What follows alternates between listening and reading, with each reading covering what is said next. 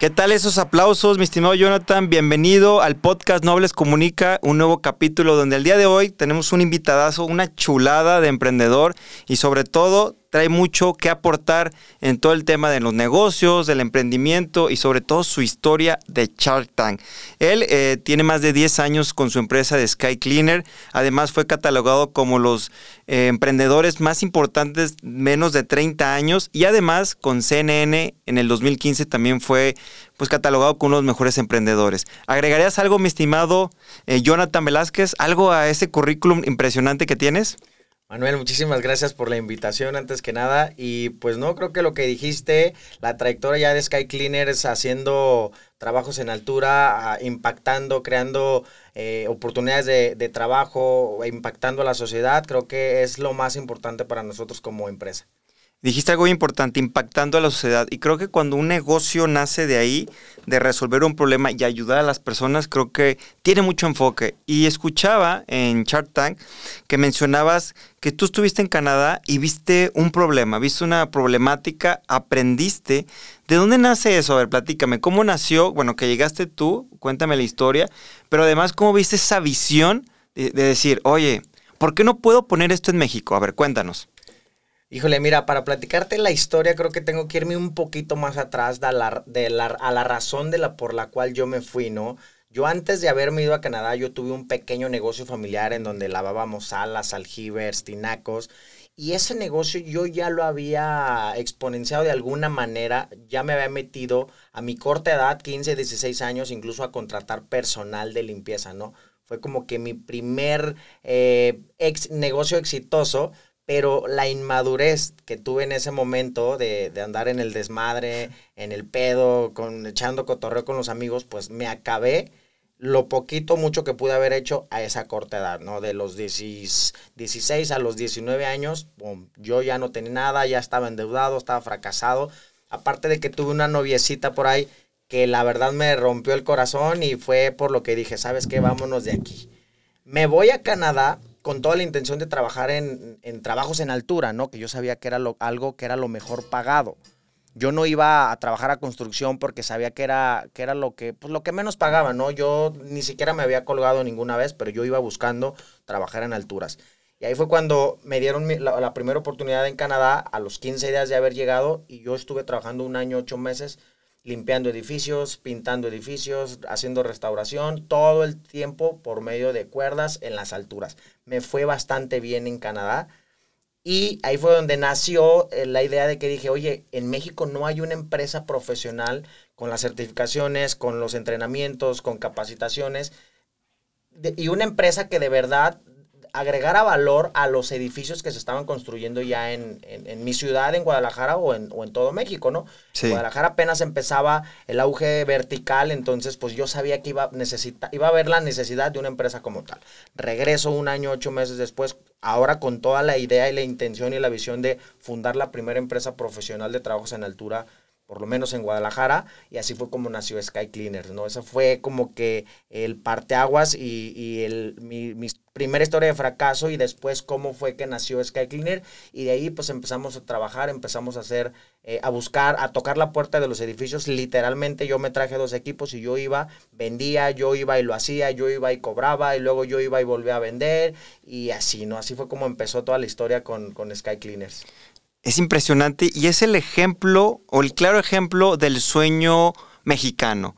¿En qué, ¿A qué me refiero? Que puedes irte a otro país, aprendes alguna técnica o ves alguna oportunidad de negocio y la traes. Creo que eso es impresionante y, lo he visto en otros tipos de giros y productos y se me hace muy interesante porque viste esa visión y más porque como dices, el tema de la construcción vertical bien impresionante y creo que está haciendo algo pionero no dudo que en un futuro haya competencia, pero tú ya llegaste y rompiste paradigmas y rompiste eh, piedra. Me encanta todo el tema y mencionaste lo de agregar valor.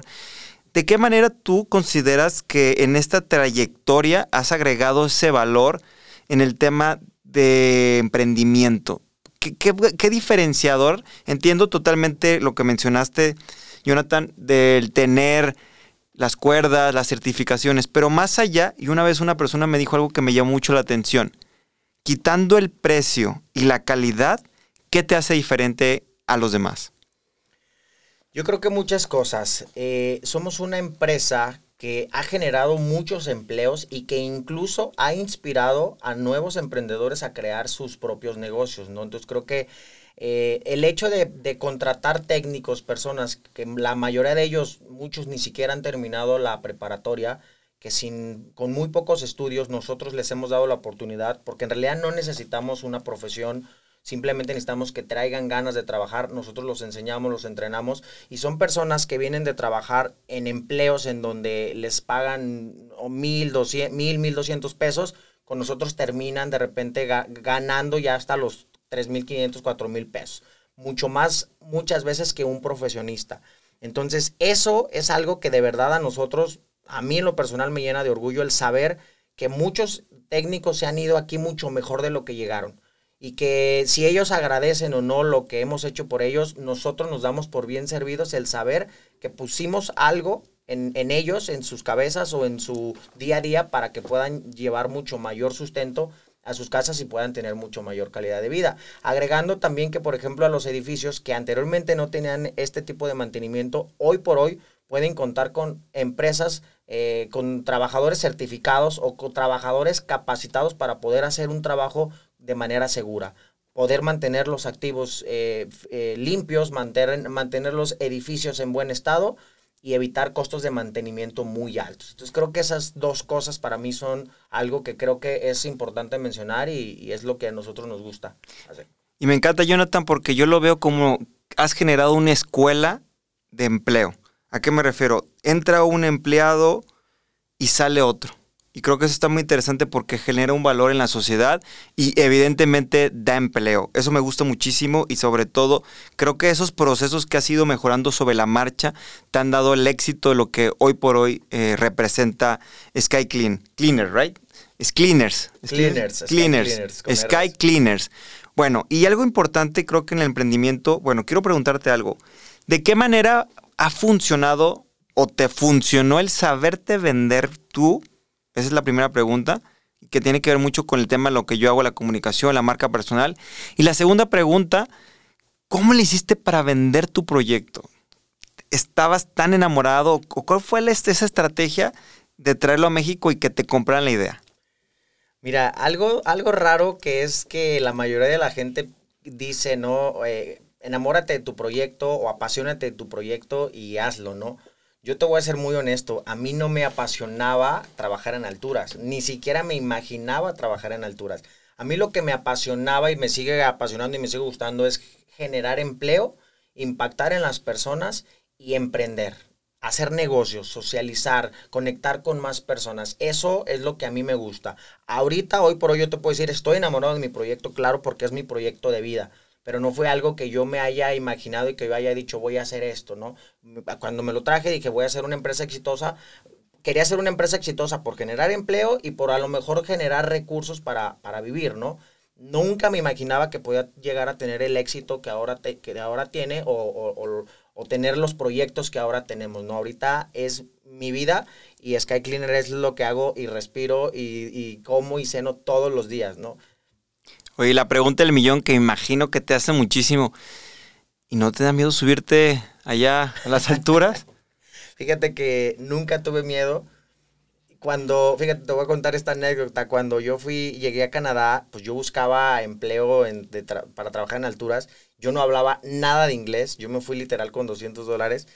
Y como yo iba y buscaba empleo, era, uno de mis amigos me, hizo un papelito y yo le puse, le puse unas letras en español y le dije, tradúcemelas. Y el papelito decía, eh, hola, ¿cómo estás? Mucho gusto, mi nombre es Jonathan Velázquez, estoy buscando empleo de trabajos en altura, tengo experiencia así, así, así, he trabajado en México. Y yo llegaba y les enseñaba el papelito, ¿no? Porque no hablaba inglés. Duraron 15 días, me dijeron que no hasta que por fin un, mexicano nos buscó, buscó a un amigo y le dijo que le ofrecía un trabajo de alturas. Entonces yo fui, nunca me había bajado, pero la necesidad en ese momento y el que yo quería trabajar en alturas porque pagaban muy bien, me hizo hacer una prueba y bajarme, ¿no? La verdad fue una prueba que sí iba con mucho nervio, no tenía miedo porque era más mis, mis ganas de querer salir adelante y me bajé, pero fue una bajada que duré media hora, cuando esa bajada la haces en cinco minutos. Pues. Deslizas tus cuerdas y bajas y bajas y en cinco minutos en un edificio de 30 pisos llegas hasta abajo en cinco o seis minutos. Yo me tardé 20 porque iba todo tenso, ¿no? Entonces, en realidad miedo nunca me dio, pero sí el respeto siempre se lo he tenido a las alturas. Sí, el respeto es como el mar, ¿no? Como cualquier cosa. No, no puedes confiarte porque estás jugando pues, con tu vida, literal. Te platico, mi mamá tiene una empresa de estructuras y techos y una vez me acuerdo que le preguntaba que si sus obreros tenían miedo o algo así y me dijo algo que me llamó muchísimo la atención, que tiene que ver con lo que estás diciendo, esas ganas de salir adelante, Jonathan. Y me dijo, o sea, más bien le preguntó a un obrero, oye, ¿y te da miedo subirte las obras? Y él contestó, lo que más miedo me da es no llevarle dinero a mi casa. Totalmente. Híjoles, qué poderoso es eso. Entonces, creo que el humano tiene la capacidad de poderse transformar. Evidentemente, ahorita ya, como dices, ha evolucionado esa pasión y ese amor por tu proyecto. Y te quería preguntar, mencionabas el tema de la comunicación que al inicio, bueno, estando en otro país, quizás no dominabas tanto el inglés. Pero hoy por hoy, ¿cómo manejas esa comunicación interna, tanto con tus clientes, con tus empleados, para reducir la mayor cantidad de errores? Mira, eh, creo que el ser humano por naturaleza debe de ser, debe de ser, porque no todos lo son, yo al principio no lo era, debe de ser un muy buen vendedor.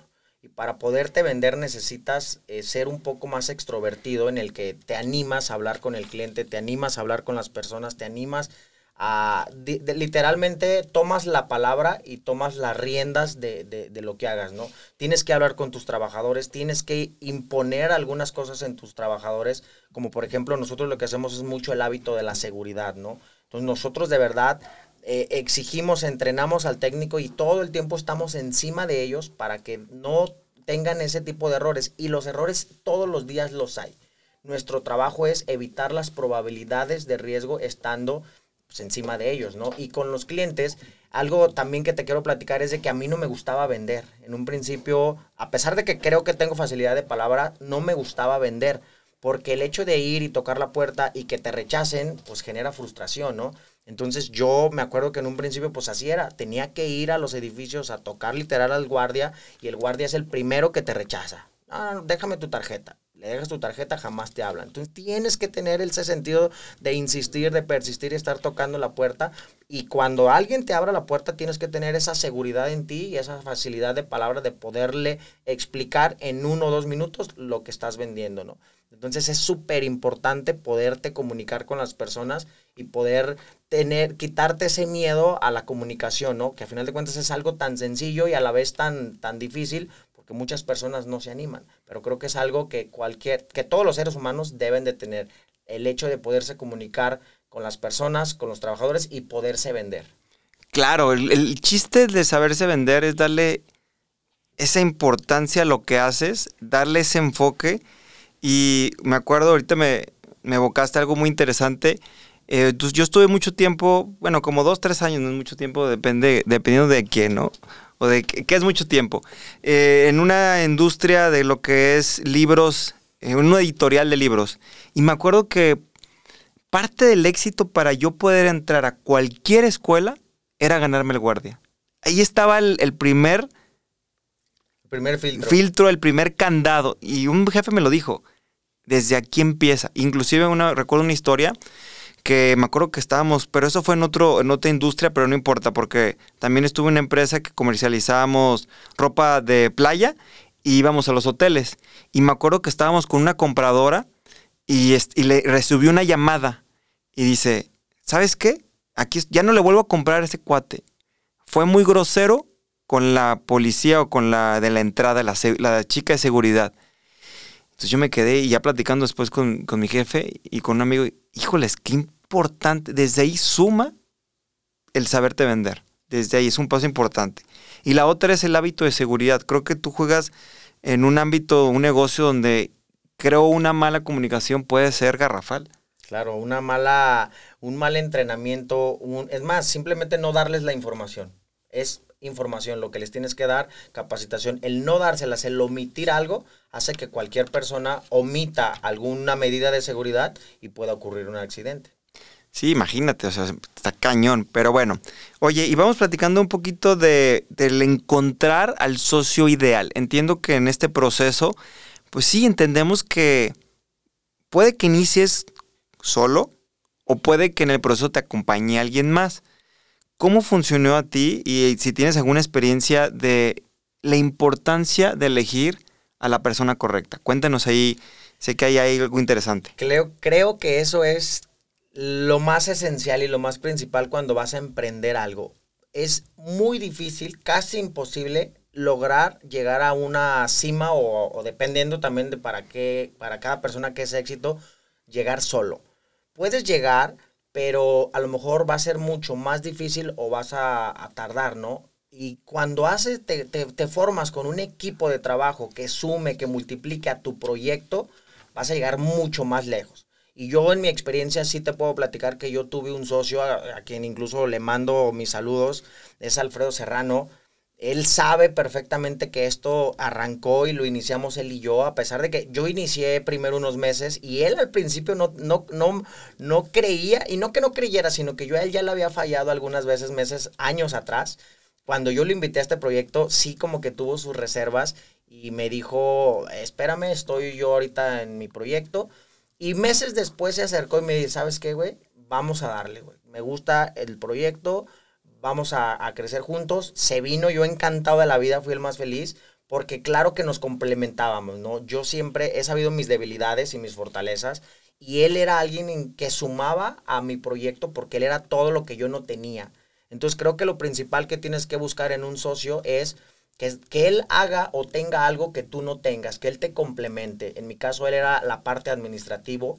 Yo era muy desorganizado, yo era eh, muy... No, el tema de la disciplina y esas cosas, las rutinas nunca me han gustado y él era lo contrario, ¿no? Él era todo cuadrado, él era todo, le hallaba las finanzas, le hallaba los números, él, su perfil era más administrativo, ¿no? Entonces, él me complementó, yo era totalmente la parte de ventas, de estrategias, de operaciones, de todo, y él era todo lo administrativo, ¿no? Entonces, la verdad es que Sky Cleaner los primeros años logramos hacer un montón de cosas muy padres, tuvimos muchos empleados cuando tuvimos, teníamos personal de limpieza, porque en realidad los dos estábamos enfocados, ¿no? Al final del camino vamos evolucionando y 10 años después pues pasan un mundo de cosas y ahorita incluso él está arrancando ya un proyecto en el que él se va, va a estar en, otra ciudad con un proyecto pero ya 100% de él, ¿no? Entonces eso a mí la verdad me, me, me encanta ver cómo evolucionamos, cómo crecemos y que ahora él pueda ser también parte o pueda ser dueño ahora del 100% de lo de él. Entonces totalmente un socio es eh, clave para poder emprender y poder hacer llegar mucho más lejos. Y me gusta lo que dices porque es como esa media naranja, ¿no? Desde esa manera. Y buscar un socio que tenga lo que no tienes, obviamente, y eso lo escuché, recuerdo en el Chart Tank, no alguien que te solape todo y que te aplaude y sí eres cuando realmente hay que, oye, es que vas mal, te estás equivocando, la estás cajeteando acá, pero que también se unan. Y sobre todo, una vez escuché una frase que me gustó mucho que decía, si quieres llegar rápido, ve solo. Y si quieres llegar lejos, ve acompañado. Entonces creo que lo has entendido bastante bien y felicidades por ese lado. Y bueno, es parte del aprendizaje, el emprendimiento. Y un ejemplo para los chavos que están emprendiendo, tres claves o tres tips que les des para decir, ¿sabes qué? Estos son los tips, tips, tips, los meros buenos para un buen emprendedor que apenas va iniciando. Uno, lo primero creo que es empiecen ya. Empiecen antier, o sea, empiecen ya, porque mientras más rápido empiecen a hacerse expertos en cualquier rubro, en cualquier ramo, en cualquier industria, en cualquier cosa, más rápido van a, cruzar la, la, curva de aprendizaje y más rápido van a ser los mejores en lo que hagan. Así vendan tortillas, háganse los más cracks vendiendo tortillas, conociendo su modelo de negocio, conociendo eh, cómo funciona, conociendo la administración, pasen por todos los departamentos para que conozcan la empresa ah, de pe a pa. Entonces, eso es lo principal. A mí creo que el hecho de yo haber iniciado mis 14, 15 años eh, a trabajar en el tema de mantenimiento es hoy por hoy me hace ser experto en muchas cosas que, que sabemos hacer. Entonces creo que la primera es esa, empiecen ya, Mientras más temprano mejor, mientras más jóvenes mejor. No estar cambiando a cada rato de, industria, sino especializarse en una, porque si empiezan a sus 15, 16 años, a los 25 van a ser unos cracks. Entonces, es sinónimo de que eso va, va a ser un éxito, ¿no? Entonces, esa es la primera. La segunda, la insistencia, la persistencia, la tenacidad. Creo que el emprendedor tiene que ser eh, terco de naturaleza, tiene que estar pique y pique y pique y pique porque tienes que picar 100 para que se te haga una. No puedes picar 5 porque no se te va a hacer ninguna, ¿no? Entonces tienes que ser terco, terco, terco para que eh, los proyectos salgan, ¿no? Y quitarte la vergüenza, quitarte la pena, porque eso no sirve absolutamente de nada, ¿no? Lo que hablábamos hace rato, eh, la facilidad de palabra, el ser un poco más extrovertido y animarte a hablar, a platicar y a hacer que las cosas sucedan. Y, tercero, creo que ah, e, este es muy importante, creo que las personas se olvidan de ser leales, de ser honestos, de trabajar y de hacer las cosas sin chingarse a nadie. De no chingarse al empleado, no chingarse al trabajador, no chingarse al socio, no chingarse ni a, ni, a, la, ni a cualquier persona. Porque el hacer las cosas mal, el irte por la izquierda, al final de cuentas, a lo mejor te va a ahorrar. Si tú tomas un atajo, te va a ahorrar y vas a llegar más rápido, pero no va a ser algo duradero y el karma de las cosas buenas y las cosas malas existe totalmente. Entonces creo que eso es muy importante. Está muy interesante. Me llevo ser el mejor, no importa lo que sea, ser insistente, terco y leal. ¿Qué tal? Súper interesante, mi estimado Jonathan. Y bueno, vamos cerrando con la historia de Shark Tank, que eso es un temazo. Tío, lo, vamos a hacer muy breve, tío. Sé que es un tema que podemos platicar, luego hacemos la segunda parte. Pero cuéntanos, a ver, ¿cómo fue que llegaste a Shark Tank? O sea, ¿cómo? O sea, ¿qué te motivó? ¿Quién te llevó? ¿Y cómo te preparaste? Cuéntanos. Mira, el tema de Shark Tank, eh, pues ya van seis temporadas, ¿no? Seis años yo desde la primera temporada, algo que creo que no mucha gente sabe, a mí me habían invitado desde la primera temporada. Porque ah, cuando estuvimos nominados en Endeavor, en, ah, cuando llega Shark Tank a México, le preguntan, oye, pues si tienes emprendedores, emprendimientos que tengan impacto social, que estén haciendo las cosas bien, que tengan em, eh, algo para exponenciar de manera internacional, pues mándalo, ¿no? Entonces, a mí me, me recomendaron, la gente de Shark Tank me invitó desde, el primer, desde la primera temporada en ese tiempo yo estaba casi cerrando ya una negociación con un socio que tuvimos en aquel momento. Este, entonces yo evalué y dije, bueno, pues si con él ya estoy por cerrar, pues creo que Shark Tank ahorita no es el momento, ¿no? No fui a la primera temporada, en la segunda temporada me volvieron a buscar, en la tercera igual, en la cuarta y quinta creo que ya no, y en la sexta después de que yo tuve un, un, fracaso, la verdad lo llamo como tal, porque estuvimos a punto de, de quebrar la empresa, de cerrar en el 2019, porque este socio con el que yo me, me uní, pues al final de, cuentas, pues nos jodió, ¿no? Nos, nos, nos quedó a deber un dineral, nos robó trabajadores, nos robó clientes, se quedó con todo, ¿no? Es lo que, por eso te hablaba hace rato del, del que se puede ser chingón sin chingarse a nadie, ¿no? Podemos hacer las cosas bien. Y, al final de cuentas, pues todo cae por su propio peso, ¿no? Entonces, eh, cuando pasa esto y que nosotros estuvimos a punto de cerrar en el 2019, después 2020 llega la pandemia, obviamente la tenacidad de la que te hablaba hace rato me hizo sacar el barco a flote y para 2020 fue cuando dije, es momento de ir a Shark Tank. Les escribí. Ese merece un aplauso. Les escribí y totalmente el primer mensaje que recibí fue, ¿qué onda? ¿Ya estás listo? Y yo, pues sí, creo que es momento. Continuamos platicando con el director de contenido, que era con el que yo tenía. Yo la verdad no hice casting como, como siempre se hace, o mandas tu proyecto, llenas el formulario, incluso en centros comerciales te ponen algunas pantallas para que grabes tu pitch y lo mandes. Yo en realidad no lo hice porque ellos ya conocían mi emprendimiento, ¿no? Años atrás habíamos estado en la revista Forbes y ellos ya lo habían conocido desde ahí, ¿no? En las 30 promesas antes de 30. Y entonces ellos ya conocían el emprendimiento. No hice casting, me mandaron los contratos, contratos de 250 hojas, los cuales pues los, leí, los llené y dije, bueno, creo que ahora no tengo nada que perder y tenemos mucho que ganar. Si nos llevamos un Shark de los que hay ahí, creo que ahora podemos exponenciarnos de manera internacional y esa fue la primera intención, ¿no? Llené contratos, me, eh, los mandaron, me volvieron a mandar otros, fueron como tres, cuatro tandas de contratos hasta que un día en enero, en, en diciembre del año pasado me dijeron, Jonathan, estás dentro y, íbamos a grabar en, enero, pero por temas de pandemia las grabaciones fueron hasta febrero y pues así fue como, como grabamos, fui al programa y creo que me fue mejor de lo que imaginaba. Eh, nos trajimos a Braulio Arzuaga de, de, Shark. La verdad, un tipazo, un tipazo. Yo tengo comunicación directa con él desde su WhatsApp. Nos, nos hablamos, no todos los días, pero nos hablamos, eh, sumamos a los proyectos. Ya me contactaron con, con, con empresarios, amigos de ellos, dueños de edificios, dueños de construcciones y estamos incluso viendo para hacer cosas más grandes. Entonces, de verdad, para mí fue, ha sido un parteaguas eh, y, el, el, haber ido a Shark Tank es algo que se lo recomiendo a cualquiera. De repente me decían mucho, oye, pero ni es cierto, y había mucho... Tabú, ¿no? Mitos. Muchas personas que no creían en el programa que era puro show. Yo algo que sí les, les me, me gustaría comentarles es de que las grabaciones son totalmente en vivo el pitch es totalmente en vivo.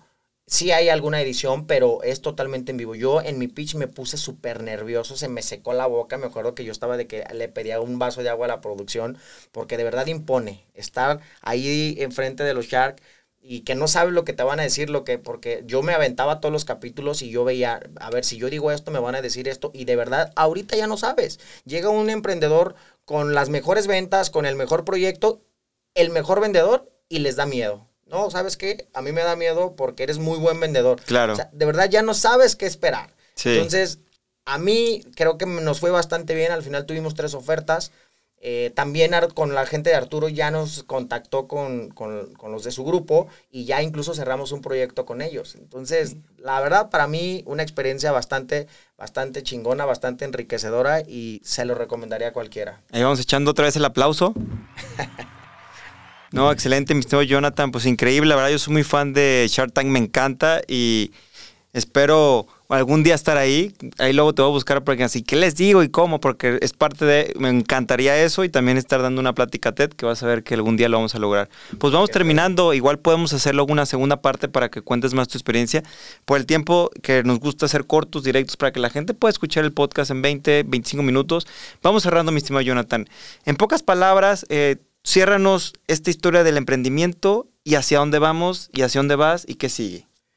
Híjole, el emprendimiento es la son las ganas de, querer seguir, de querer salir adelante y de seguir y estar picando piedras sin, sin rendirte. Si tú no tienes esa, esas ganas, mejor ni te metas, porque es una carrera muy, muy difícil. Por eso bien dicen que el emprendimiento es solamente el 9% de la población del mundo los que se atreven, ¿no? Es algo, una carrera difícil, pero que sin duda vale la pena. Sky Cleaner creo que ahorita está en una posición en la que esperamos explotar. Tenemos mucho posicionamiento a nivel nacional y tenemos muchos proyectos en puerta con esta nueva sociedad, con, los con el nuevo socio de Shark Tank, con, la, con, con todo lo que se viene, creo que eh, van a ver Sky Cleaner muy pronto en todo México y próximamente también en Latinoamérica. Ahí está. ¿Y cómo te vamos a eh, seguir en redes? ¿Cómo estás? Yo estoy en Instagram como Yonita-Sky y también la cuenta de Sky Cleaner está tal, cual, eh, eh, arroba Sky Cleaners y en Facebook estoy como Jonathan Van Torres. Perfecto, pues ahí está para que lo sigan chicos. Si les gustó este podcast, compártanlo, mándaselo a tu amigo, a quien sea, para que pueda conocer la historia de Jonathan. Es el claro ejemplo del mexicano que trabaja que es exitoso y que quiere llevar su negocio a otro nivel y que ha aplicado sobre todo la comunicación asertiva desde vender su proyecto y tener una comunicación en el equipo para que funcione. Mi estimado Jonathan, pues fue un placer que estuvieras el día con nosotros, fue un placer que estuvieras compartiendo todo tu contenido, todas tus experiencias de vida, que es al final lo más importante que nos llevamos, que es eso, las experiencias de cada uno de los emprendedores y los empresarios que vienen aquí a este espacio del podcast Nobles Comunica. Claro, muchísimas gracias a ti. Nos vemos muy pronto.